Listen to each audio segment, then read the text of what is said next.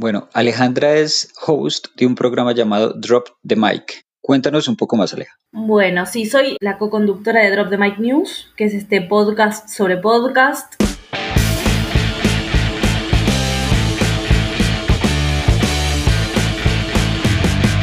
Esto es Alternativos.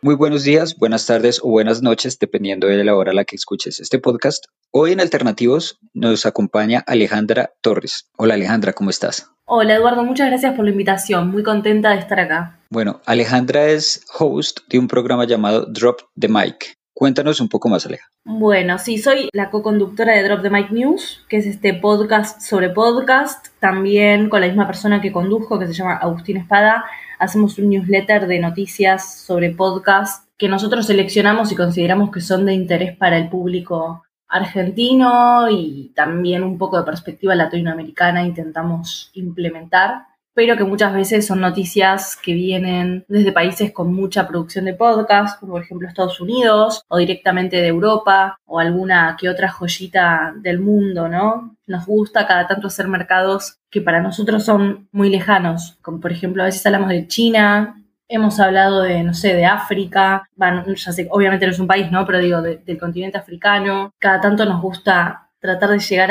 hacia territorios lejanos, así que rescatamos algunas noticias si es que podemos encontrar o directamente entrevistamos. También junto a Andrea Kukier y a Federico Rusconi, cofundé Drop the Mic, es esta comunidad de, de productores y de conductores de podcast que hicimos casi, te digo, de casualidad en 2018 y es lo que nos fue llevando a después seguir desarrollando productos, si se quiere, bajo el paraguas de Drop the Mic.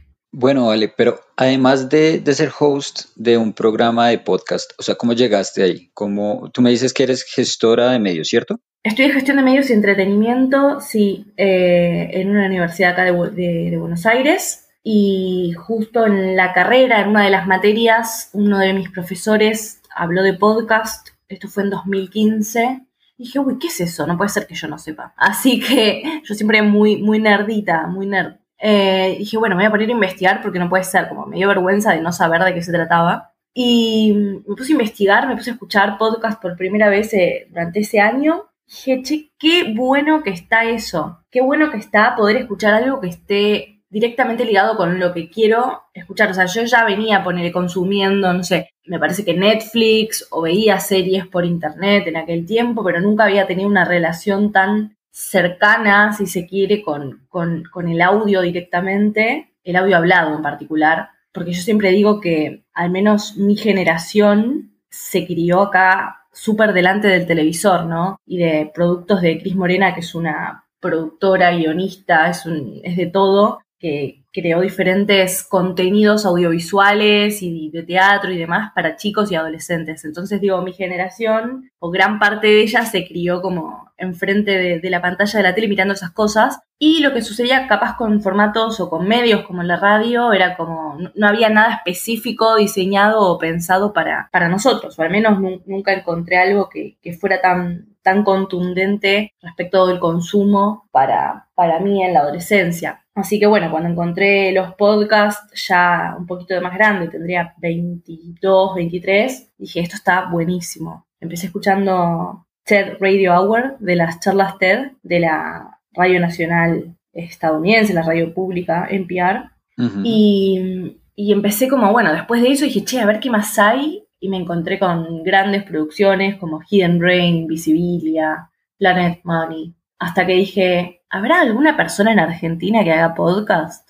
Y me puse a investigar, eh, me parece que era como en la parte, sí creo que era el directorio de, Apple Podcast, pero me parece que uno lo podía configurar para Argentina, creo que así llegué. Y me encontré finalmente algunos, algunas personas hablando frente al micrófono, entre ellos Luciano Banchero, que es el fundador o cofundador de Posta, que es una de las productoras más grandes de acá de Argentina. Así que así como así fue como empecé a introducirme en el mundo de los podcasts. Oye, qué interesante. Me gusta mucho de esta conversación, pues que estamos hablando desde dos puntos distintos de Latinoamérica. Y pues eso es, a mí me, resulta muy interesante ver que el mismo fenómeno que sucedió acá, la mayoría de las personas con las que hemos tenido la posibilidad de hablar de podcast, eh, me cuentan algo muy parecido, como que llegaron casi que por error. En mi caso, yo llegué como por, por, por una tres bandas, le decimos acá en Colombia. A mí me gusta mucho una emisora que se llama La X. Tres bandas, no sé si en, en, te refieres a tres bandas, ¿cierto? La definición. Sí, sí, sí, tres bandas. No, no, sé si has visto en los juegos de billar que tú tienes que pegarle una bola, pero tiene que pegar tres bandas de la mesa, o sea, no puedes pegarle directamente, sino que tiene que hacer un, recorrido raro. Sí. Es lo mismo. A mí me gustaba la, emisora La X y en uno de esos programas Alejandro Marina estaba promocionando unos episodios que hizo para su, su programa de podcast que se llama el Bilingual Podcast, en el que hablaba de la mujer en la industria de la música. Entonces era un programa de 10 o 12 entrevistas que él le hacía a chicas eh, reconocidas en la industria de la música y a mí eso me parecía muy interesante porque ese tipo de historias a mí me gustan mucho, o sea, como, ¿sabes? Como que te cuentan el, el contexto completo de la industria y pues yo me fui a una a escuchar a ver qué era lo que, lo que el man hablaba, pero él ya tenía para ese entonces más de 100 programas grabados de entrevistas que le había hecho a, muchas personas de, de la música, tanto en Colombia como en Latinoamérica, como en Estados Unidos. Él tenía entrevistas eh, no sé, con Red One, que es uno de los productores de música electrónica más importante del mundo. Mejor dicho, él, él en, en su labor de la X, de, director de la X tiene acceso a muchos personajes, digamos, reconocidos y destacados de la industria de la música. Y ahí me enganché, entonces me llamó mucho la atención, ah, el podcast es algo chévere, pero entonces yo creí que era mucho más por ese lado, como masivo, como esto es de la X, pues tiene sentido que sea grande. Pero después él entrevistó a una chica que se llama Carolina Guerrero, que contaba la historia de cómo ella hizo su podcast y está hablando del podcast Radio Ambulante. No sé si lo has escuchado. Sí, que nos encanta a todos. Radio Ambulante es palabras mayores del podcast en español, sin duda. Y, cuando tú lo escuchas es como el referente que todos tenemos en algún punto, ya sea por las historias, ya sea por la ejecución, ya sea por la manera en la que lo hicieron, ¿sabes? Como que lo hicieron con las uñas, estaban recién casados, eh, acaban de tener un hijo o creo que en ese momento no tenían un hijo, pero ella creo que estaba embarazada, no recuerdo muy bien. Entonces, en ese momento ya entendí como que el podcast no era solo eh, como el programa de radio llevado al Internet, sino que había un montón de formatos, un montón de estructuras narrativas que estaban mediante el podcast. Y prácticamente casi que me volví loco cuando busqué podcast y me di cuenta que se había hecho de todo. Y cuando conocí ese mundo muy por debajo, dije, esto es algo que yo quiero hacer. Curiosamente, yo tampoco tengo formación de comunicador, yo soy diseñador. Pero yo creo que esto del podcast, pues nadie estudia qué es podcast, ¿no? O sea, como que en algún punto se estudiará, en el futuro se estudiará. Ya se estudia, de hecho, digo, creo que, o sea, lo que yo estoy viendo es que cada vez más en las universidades comienza a estudiarse, tal vez eh, ahora recién está llegando a donde yo puedo contemplar, que es Argentina, ¿no? Y también ahora hace poquito se desarrolló un posgrado o un máster en podcast en España. Digo, de a poco se empieza a, a conocer cada vez más. Profesionalizar. Así que, sí, exactamente, o sea, yo creo que ya estamos en una instancia donde se está profesionalizando y te lo digo directamente con perspectiva latinoamericana, ¿no? Comienza a haber casos que ya se puede considerar profesional, comienza de a poco a desarrollarse un mercado realmente podcasteril y si se quiere de Latinoamérica. De a poco es una rueda que empieza a girar, pero digo, volviendo a la parte de educación, al menos en Argentina, yo encuentro que ahora, estamos en 2020, este año la incorporación de los podcasts dentro de las currículas de comunicación, de periodismo, de gestión de medios y entretenimiento, al menos aunque sea dentro de las materias, no es que capaz que hay una materia que se llama podcast directamente, pero no sé, dentro de materias como producción de radio, sí, muchas de ellas están ahí, eh, muchas veces va, te porque capaz hay veces que me, me invitan a charlar al respecto y antes no pasaba esto o sea, yo cuando descubrí los podcasts, yo le pedía por favor a los profesores que quería hacer trabajos prácticos sobre eso. Yo les tenía que pedir por favor a los profesores que quería hacer un trabajo práctico sobre esto. Me acuerdo que como nuestra carrera es de producción de medios, pero a su vez también tiene una perspectiva muy grande de, lo que es eh, los negocios. Me acuerdo que hubo una materia en particular que se llamaba Dirección Estratégica y de Recursos, que era súper, súper, súper de, de, administración, súper de, de cosas un poco más duras. Y me decían, pero esto no, no, no tiene sentido, o sea, por lo que es el mercado interno argentino, esto nunca se va a consolidar como industria. Yo decía, sí, sí, sí, porque hay precedentes afuera. Y dice, pero la gente no, no, no, no conoce esto, no tiene hábitos de consumo y demás. Digo, bueno, sí, pero hay gente que ya los está desarrollando. yo esto ya lo contaba. me peleaba con los profesores en 2016 que les decían, no, o, o mismo, bueno, pasaban un montón de cosas. Una vez casi me desaprueban un podcast, una profesora me había dicho, tienen que hacer un microprograma o un podcast a elección y esta va a ser la nota final de, del cuatrimestre. Ok, buenísimo. Obvio que elegí hacer un podcast. Yo ya trabajaba haciendo podcast en posta y nada, le presentamos una idea que era como podcast de zombies, nada que ver. Y no, no era de zombies, perdón, era como de cosas raras, tipo de conspirano, sí, de conspiranoia, si se quiere. Era el triángulo de, de las Bermudas era un episodio que queríamos hacer sobre cosas que pasaban, si desaparecían, no sé, aviones o no, ni idea, no me acuerdo en cómo estaba hecho, pero estaba bien ejecutado. Te puede gustar o no el tema, pero estaba relativamente bien ejecutado, ¿no? Era un programa de conversación y demás. Y casi me desaprueba. La profesora dijo, no, chicos, esto no es un podcast. Y yo me quedé helada y dije, no. Claro, era una docente que tenía una formación muy de radio y que tal vez esperaba que que el desarrollo temático del podcast fuera más coyuntural o más propio. Y me pasó eso, entonces digo, como que pasaron cuatro años de eso y veo que hay un sistema universitario que me parece que ya está mucho más empapado de lo que es un podcast, conoce un poco más o al menos pregunta a, personas que se dedican a eso. Entonces, para, mí, me quedé hablando un montón, pero digo, para mí que, que, hay un avance en cuanto a lo educativo, por suerte. Seguro hay mucho más para desarrollar. De hecho, ahora que, que lo mencionas, acá en la Universidad de los Andes, en una universidad en Bogotá, Colombia, sí. ya tienen el, la, el programa, digamos, la carrera se llama Narrativas Digitales ya me acordé. Y si tiene una parte de la industria del podcast, por lo menos la, la, estructura de cómo hacer programas de podcast, creo que es una materia. O sea, en este punto de eso me enteré incluso hace más de dos años, porque yo salí de, de, esa universidad y me enviaron como el, ¿sabes? Como que a veces te mandan newsletter de esto es lo que está pasando en la universidad, enteré un poquito. Y cuando yo vi como que se están haciendo podcasts, o sea, eso que tú sientes una emoción por allá interna y se te haga un poquito el ojo, porque algo que tú estás haciendo muy con las uñas, muy también en, en una perspectiva más experimental, que aunque sabemos que hay una industria y que se puede generar una industria con esto, nuestro punto principal es contar historias, ¿no? Creo que ese es el principal producto que tiene el podcast versus otras plataformas, absolutamente todas las plataformas buscan contar historias, pero la manera en la que lo hace el podcast es, no sé, como más íntimo, si,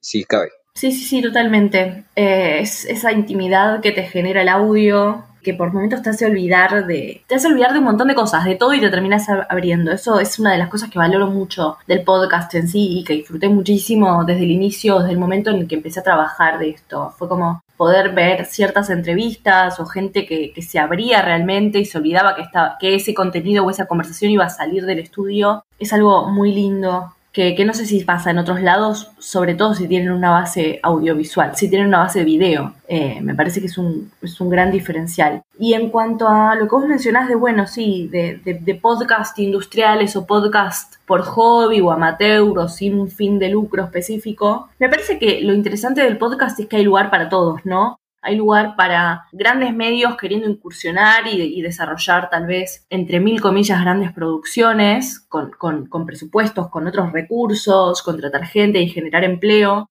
hay lugar para personas que no tienen fines de lucro y que lo hacen o por hobby o amateur o la palabra que, que se elija.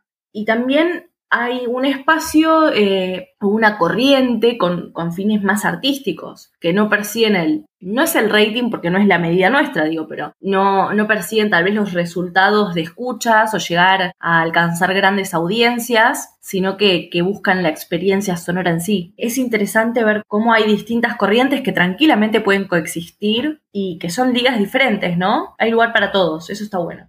Ya cuando tú hablas de las distintas ligas, a mí me llama mucho la atención. Sabes, yo veo el podcast como en su momento lo fue la radio, la televisión o Netflix. O sea, en su momento fue algo muy subterráneo. O sea, como que estaba ahí, no había terminado de, de, explotar. O sea, era una nueva experiencia que se le estaba ofreciendo a las personas. Y después terminaron volviéndose unas industrias gigantes. O sea, si, si tú sigues, pues obviamente tú sigues la historia del podcast. Hace 10 años había gente que hacía podcast guardadito en, en el garaje de casa con un micrófono incluso no profesional y ellos fueron como los primeros en dar el paso de decir aquí hay una cosa que se llama podcast que si bien es derivado de la radio es otra cosa totalmente distinta, tiene otro nicho, ¿sabes? Como que se publicaba en tu página web y la gente lo descargaba y bueno. Y hoy en día ya lo vemos como una industria que está cogiendo fuerza y una fuerza importante. O sea, ya hay, ya hay empresas como Spotify que antes de lanzar una, una productora de música, como pensaría uno que es natural para el modelo de negocio, lanzaron una productora de podcast. El mismo Netflix está haciendo una, una plataforma o está impulsando una plataforma en la cual el foco o el centro es el podcast. ¿Cómo es la industria tú que estudiaste? O sea, ya como gestión de medios. Es que justamente para mí pasa eso, ¿no? Las grandes empresas lo que hacen primero es analizar el mercado, ¿no? Tienen personas específicas que dicen, bueno, a ver, ¿qué está pasando? Tenés que estar informado de todo,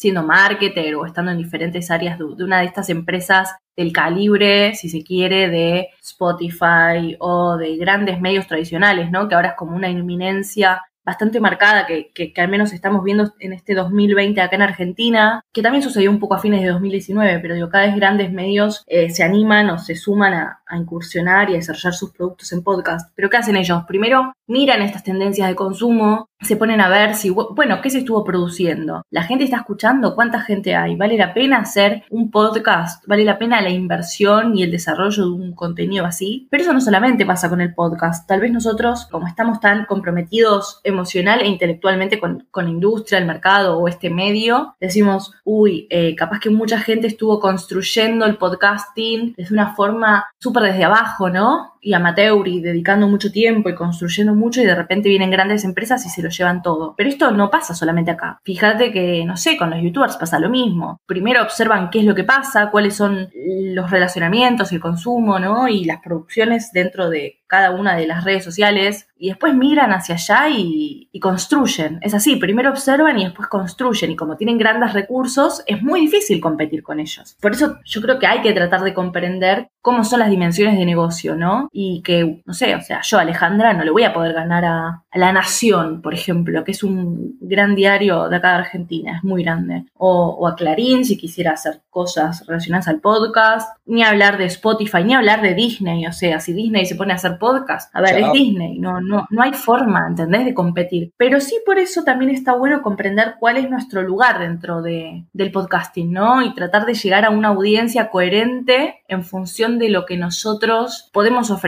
Tratar de comprender de escalas, tratar de ser más estratégico respecto de la construcción de audiencia, ¿no? Es decir, yo no voy a poder tener posiblemente, capaz que sí, porque hay estos casos fantásticos que se llaman unicornios que, que, de repente son un éxito, tras mucho trabajo. Como ¿eh? Ambulante, por ejemplo.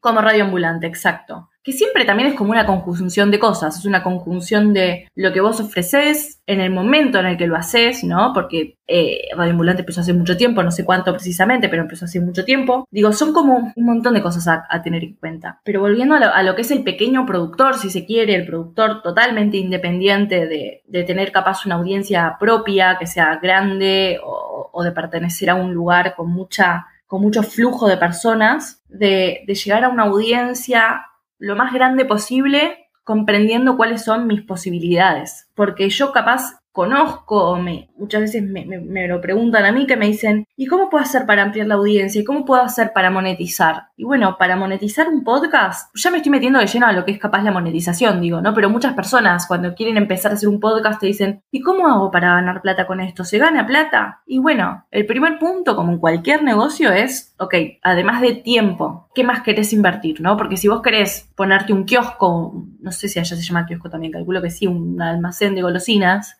tenés que alquilar un lugar, tenés que comprar carameleras, tenés que comprar caramelos, tenés que comprar, no sé, un montón de cosas para que eso funcione. Y eso es lo que todavía creo que no se contempla dentro del podcast, ¿no? Mucha gente queriendo trabajar con los pocos recursos que hay, teniendo en cuenta también que hay grandes jugadores a esta altura, y no invierten o no se ponen a pensar cómo llegar a eso. Es muy curioso lo, que nombras porque este ejercicio del podcasting se parece cada vez menos a, a un producto de comunicación, un producto audiovisual, y se parece cada vez más a un producto de emprendimiento. Hay mucho de eso. Muchos de los que somos podcasters lo estamos haciendo como, bueno, eso que tú dices no es muy, no es muy común, como hago un modelo de negocios, empecemos a buscar cuál es su público objetivo, si es que hay un público objetivo, cuáles son los temas que le interesan a ese público objetivo y cómo puede usted llegar a generar un impacto dentro de ese medio. La mayoría arrancamos literalmente en plan de, yo tengo esta idea, voy a poner a grabar, empiezo a grabar y lo mando, lo subo a las plataformas, digamos que esta es la parte, es la parte que cualquier persona puede hacer, desde tener la idea a subirlo a Spotify, pero viene la siguiente parte, que yo creo que es la que, la que realmente asegura el, el éxito de un programa, que es pues, la parte de promocionar el podcast y de hacerlo llegar a cada vez más personas. Entonces, para ese punto es muy importante entender que esto es un, esto es un producto audiovisual, pero a la larga es un producto. Entonces, si no tenemos personas que consuman este producto, pues no estamos realmente, eh, ¿sabes? Como, como si te inventas el, el, un helado de un sabor que solo le gusta a tres personas. Pues puede que le guste mucho esas tres personas, pero ese va a ser tu nicho y va a ser muy difícil crecer. Y lo que pasa es que, viste, yo creo que si uno se toma el tiempo, porque, ojo, tal vez pasa que hay mucha gente que quiere hacer un podcast y después se encuentra con que lleva muchos más pasos de los que parecen. No es que, bueno, agarras un micrófono y te pones a grabar y sale el podcast. No, o sea, mínimamente también puedes agarrar el micrófono, ¿no? Y ponerte a grabar y hacer el podcast. Pero digo, imagínate que por lo menos querés tener un invitado por semana en cada episodio. Bueno, tenés que tomarte el tiempo de, si no conoces a la persona, buscar el contacto de la persona, escribirle, esperar que te responda, ver si tiene disponibilidad e interés en el podcast, explicarle de qué se trata. Si quiere y puede, eh, buenísimo, fijar una fecha y ponele, y vamos a contar esto. O sea, a mí se me complicó para, por ejemplo, eh, grabar en una fecha que habíamos quedado, entonces ahora eh, lo terminamos grabando en otro momento. Y digo, y eso es tiempo. Entonces no es tan fácil como levantar un micrófono y ponerte a grabar y escuchar, sino que lleva muchos más pasos, ¿no? Después uno lo tiene que editar, tiene que cortar las partes que, no sé, ahora como estamos en cuarentena y estamos a la distancia, si ladra un perro, si no ladra un perro, si el gato hizo algo, ¿no? Entonces digo, lleva pasos. Y como lleva pasos e implica tiempo y esfuerzo, uno quiere que lo escuche. Y posiblemente si ves que capaz que no te escuchan, te desmotivas y tal vez terminas dejándolo. Digo, hay mucha gente que deja de hacer sus podcasts, ¿no? Que los detiene. Entonces, justamente por esa razón, digo, está bueno empezar a decir, ok, ¿qué, es lo que quiero realmente lograr con el podcast? ¿Cuánta gente me gustaría que me escuche? Estoy conforme con la que me escucha hoy, eh, porque también uno puede hacer un podcast y guardárselo para los amigos y, compartir con un nicho súper cercano y eso está bárbaro. Pero ahora sí, si vos querés capaz exceder tu círculo y llegar a otros lados, está bueno decir, bueno, ¿qué es lo que puedo hacer para entender mi audiencia? O cómo esto me puede beneficiar a mí de alguna manera, si es que busco un beneficio. Por ejemplo, hace un ratito mencionabas esto de que capaz que ahora se está pegando bastante al lado de los negocios y del marketing, entiendo eso como capaz el branding personal y mucha gente haciendo podcast. Eh, no sé si te referías a eso, pero a mí me disparó eso. Mucha gente haciendo podcast para posicionarse como referente o como voz especializada en algún tema en particular y de ahí generar algún tipo de beneficio económico directo o indirecto, ¿no? Porque a veces el negocio no está en el podcast. Eh, me quedó grabada una frase que leí de un consultor estadounidense, que se me fue su nombre, pero sí recuerdo la frase que dice, muchas veces el podcast no es tu negocio, pero sí es tu tarjeta de presentación. Y me impactó mucho eso, porque mismo me pasa a mí, capaz mi podcast no, no, me genera dinero, me genera una inversión de tiempo, me genera una inversión de tiempo, pero esto a su vez hace que, que, yo no tenga ingresos por ese lado, pero sí que capaz algunas personas me conozcan y me pidan consultorías. Eh, me pidan consultorías sobre, no sé, desarrollo de podcast, de pilotos, tener un pensamiento más estratégico de su podcast, cómo pueden establecer un modelo de negocios, cómo pueden empezar a pensar esas cosas, o, o mismo también de edición y demás. Entonces digo, eso es lo que pasa con los podcasts a veces, ¿no? Que, que, que si bien no capitalizamos, podemos generar ingresos de diferentes formas. Por ejemplo, también conozco un caso de, abogados que se pusieron a hacer su podcast. Eh, muchos de ellos son docentes en universidades y si bien no tienen un espacio publicitario desarrollado en su podcast, hace poco, este año, pudieron comenzar a desarrollar cursos propios de capacitación y así empezar a tener cierto retorno de inversión. Entonces digo, si se empieza a construir una comunidad y se comienza a comprender por dónde podemos obtener el beneficio, sí podemos tener un retorno, al menos del tiempo y la paciencia y la pasión que le dedicamos a, a nuestro podcast. Siempre lo termino encarrilando un poco hacia la parte de negocios, o sea, también podemos hablar de que el podcast a nivel artístico y a nivel, a nivel contenido de divulgación es, espectacular, es democrático, se pueden lograr un montón de cosas, no hace falta estar esperando que alguien te diga, sí, podés hacer esto eh, o podés entrar a hacerlo acá, no es como en los medios que antes era como una carrera que no llegabas nunca a los medios, capaz mucha gente ha intentado años llegar a grandes medios y no tiene la posibilidad con el podcast de hacer casi lo que quiera. Si tiene tiempo y si tiene maña puede hacer lo que quiera. Así que bueno, el podcast tiene como muchas cosas para ofrecer. Siempre tiendo a empezar a hablar de la parte de negocios o la parte de ingresos, porque es una de las cosas que particularmente a mí es lo primero que me preguntan. O sea, siempre hay gente que o lo quiere hacer porque es su hobby y no busca, no busca retornos de nada, pero en lo que, lo que más encuentro es esto. Hay gente que me pregunta, che, ¿se puede hacer plata con esto? Yo les digo, depende. Si te armas una estrategia, vas a empezar a comprender, me parece, en qué momento se puede empezar a dar esto, cumpliendo determinados pasos, capaz. Tampoco es una matemática, pero digo, creo que lo que suele pasar muchas veces es que uno le da mucha importancia al guion, mucha importancia al podcast, mucha importancia a toda la parte artística, que es elemental, obviamente, pero no le da ni un cuarto del tiempo que le dedica a esa parte, a lo que es más ejecutivo, ¿no? A lo que es más de, negocios o de comprender el nicho o de analizar métricas, como que muchas veces toda esa parte la relegamos, pero cuando queremos monetizar, esa parte comienza a tornarse sumamente importante, ¿no? Esto de lo básico, comprender quién te escucha o quién te podría llegar a escuchar. Nosotros en Drop the Mic News tenemos mucho conocimiento de quiénes son las personas que nos escuchan, qué hacen, posiblemente a qué se dedican muchos de ellos, ¿no? Están relacionados a comunicación o tienen sus productoras de podcast o, o dictan clases académicas, universitarias de podcast. Y eso es re importante, empezar a tratar de comprender cómo se compone nuestra audiencia, sea grande o chica. Siempre digo que no importa el tamaño, sino que sean los adecuados. Además, hay algo muy importante, ya que tomo ese hilo que tú estás diciendo. Posiblemente, si tú entiendes bien cuál es la audiencia para la, que vas a hacer tu podcast, eso te puede hacer tomar otras decisiones ya en la parte creativa. Ya por ahí X o Y idea que tú tenías puede que no sea tan atractiva al momento de, que el podcast se presente a la audiencia o de hacer el, delivery del podcast. Acá también eh, nos han preguntado varias personas, incluso personas que escuchan este, este programa, y me lo han preguntado amigos personales. Venga, pero eso del podcast sí da plata, lo que tú decías, tal cual. De eso sí se puede vivir.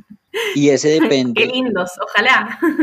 Sí, o sea, es que realmente, pues tú, tú tienes el ejemplo de, de, una de las de los personajes más importantes acá en Colombia que se llama Diana Uribe, que es una historiadora que tenía su programa en Caracol Radio y en el momento en el que se acabó ese espacio de Caracol Radio para la historia, ella se lanzó a hacer podcast y te lo digo, en menos de dos semanas se volvió el top número uno en Spotify. ¿Por qué? Porque ella ya venía con una gran cantidad de fans, sabía el contenido que hacía, conocía cómo hacérselo llegar. Por ahí el medio iba a cambiar porque pues eh, la gente que, que escucha a Diana Uribe tiende a nacer personas mayores y era un espacio que era los domingos a las 11 de la mañana, pero aún así ella o, su equipo, porque es un equipo grande, buscó la manera de darle una nueva forma a ese contenido, pero presentarlo a manera de podcast, de tal manera que ya no solo estaba para las personas mayores que la habían escuchado toda una vida en radio, sino que para jóvenes como mi generación y de ahí en adelante, porque conozco gente muy chiquita que escucha los podcasts de Diana Uribe, también se volvió atractivo. Entonces, ante ese ejemplo, que es la chica que logró tener un podcast, no sé, no sé si lucrativo, pero por lo menos sí sostenible. Ante eso, tú tienes que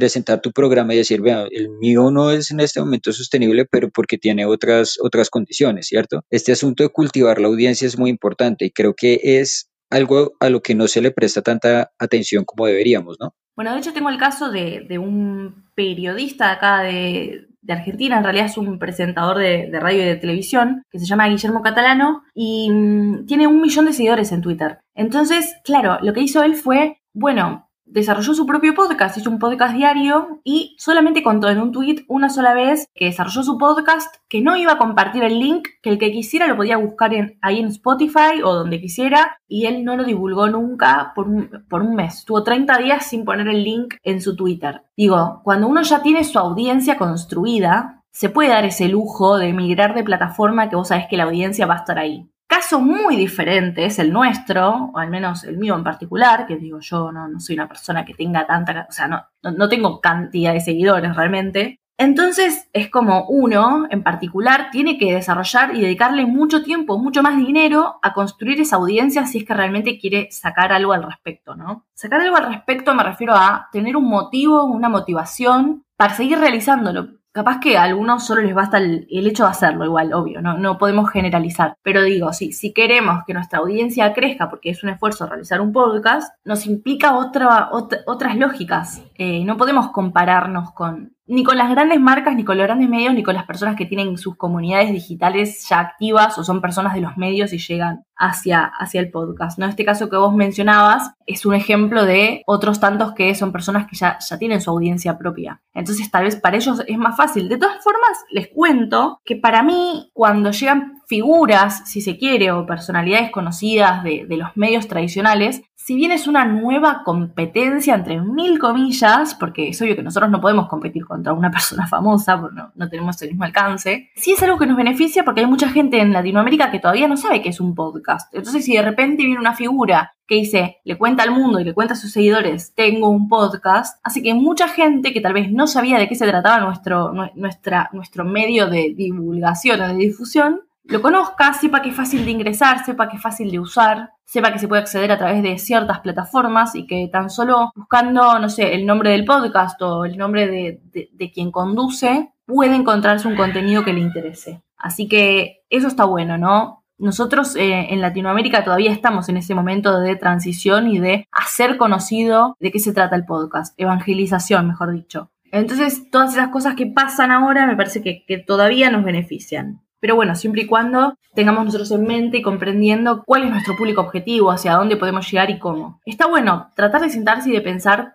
cómo hacer para lograrlo y cómo ir creciendo y en qué momento podría llegar a, a intentar que eso sea rentable, me parece que está bueno. Yo siempre lo comparo con una cosa que te enseñan en muchas, muchas carreras, que es el ciclo de vida del producto, ¿no? Que es básicamente una curva en U invertida que empieza en la introducción del producto al mercado, sea cualquiera, sea cual sea, después es el crecimiento, después llega la madurez y después por último se da el declive. Y yo creo que hay que comprender en qué estadio estamos nosotros como productores de podcast y como generadores de, de, contenidos. Estamos en la introducción recién, hace poquito lanzamos el podcast y no tenemos una comunidad. ¿Estamos en crecimiento? ¿Cómo estamos creciendo y cuánto? Y si estamos llegando a la madurez, entre el crecimiento y la madurez, ahí es el momento en donde uno puede intentar generar algún tipo de venta, me parece a mí. Alguna búsqueda de un sponsor. ¿Por qué? Porque ya empieza a consolidar una audiencia, empieza a entender de qué se trata, quién es la gente que los consume, qué es lo que les gusta, qué episodios les gusta más que otros, ¿no? Todo eso uno se empieza a dar cuenta por la observación de las métricas, por tratar de comprender cuáles son los pasos de difusión que, que uno dio. Pero bueno, me parece que esas cosas son ejercicios que tal vez no hacemos en el día a día con el podcast, ¿no? Que nos preocupamos por el guion, nos preocupamos por el entrevistado, nos preocupamos por la cortina, que suene bien y demás, y no en toda esa parte. Por llegarle, por llegarle a la persona a la que le tenemos que llegar.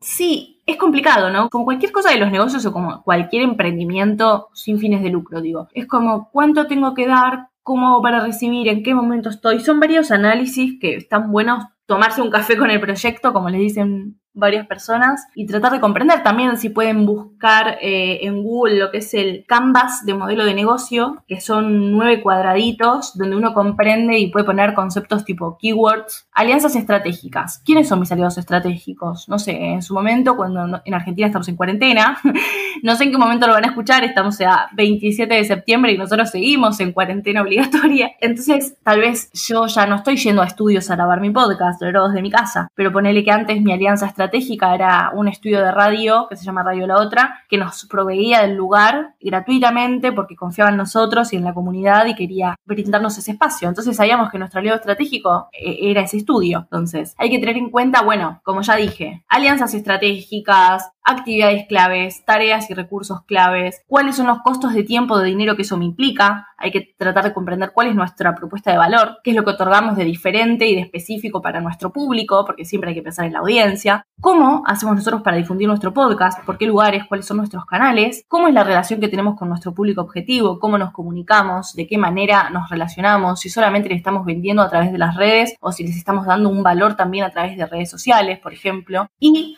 tratar de identificar cuál es nuestro segmento, cuál es nuestro target. Todo eso, sumado a cuáles son los posibles ingresos o beneficios que podemos llegar a tener, me parece que es una muy buena conversación a tener en cuenta si es que queremos no solamente tener una buena producción artística dentro de lo que es nuestro podcast, sino también contemplar estas cuestiones más ejecutivas que pueden hacernos comprender un poco mejor en qué lugar o en qué instancia estamos a la hora de obtener algún tipo de beneficio sobre lo que estamos haciendo. Te corrí mucho, me parece, el eje, no estuvimos hablando tanto de drop de mic, pero sí me parece que, está bueno como cada tanto tomarse un cafecito con el proyecto y analizar esas partes, ¿no? Esas aristas que, que están buenas de incorporar. Bueno, Ale, me encantó, me encantó esta charla, ¿sabes? Como que yo soy un amante del podcast, conozco muchas personas en esta comunidad de alternativos que les encanta cuando hablamos de podcast y más con una persona, primero, que sabe desde el, desde el punto de vista académico, estratégico y que lo ha vivido y sobre todo que está en un lugar tan alejado de Colombia, ¿sabes? Donde como que muchas de las ideas que nosotros hemos tenido durante mucho tiempo las, has estado validando. O sea, en este momento muchas de las cosas que hemos hablado en episodios anteriores como que van teniendo sentido y uno dice, sí, esto no pasa solo acá, esto pasa también en Argentina. Y muchas de las personas que escuchan este programa están en plan de hacer su, su podcast también. Entonces, como eh, cierre, me gustaría que me comentaras para ti tres tips súper importantes para la persona que en este momento se está lanzando a hacer su podcast.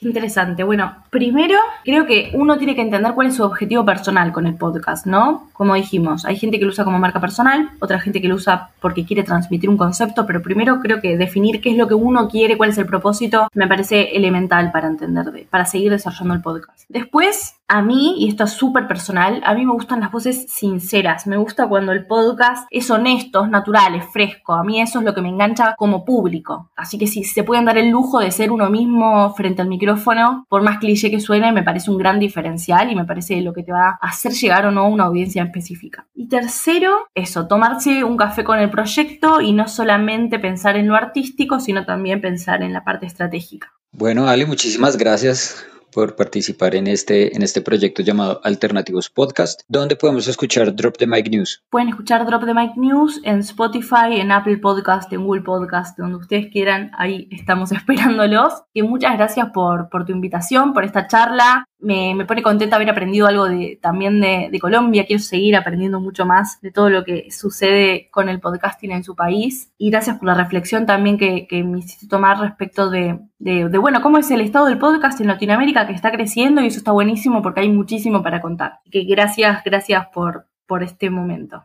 Bueno, y usted que nos está escuchando del otro lado de este podcast, recuerde que nos puede seguir en todas nuestras redes sociales, Distrito Podcast y Alternativos Podcast. Distrito es nuestra productora la que hace que esto sea posible. Nos encuentran como Distrito Podcast en Facebook, Twitter, Instagram y Alternativos Podcast en Instagram. A todos ustedes muchas gracias. A Alejandra Torres de Drop the Mic News, muchas gracias por acompañarnos y nos escuchamos luego. Bye bye.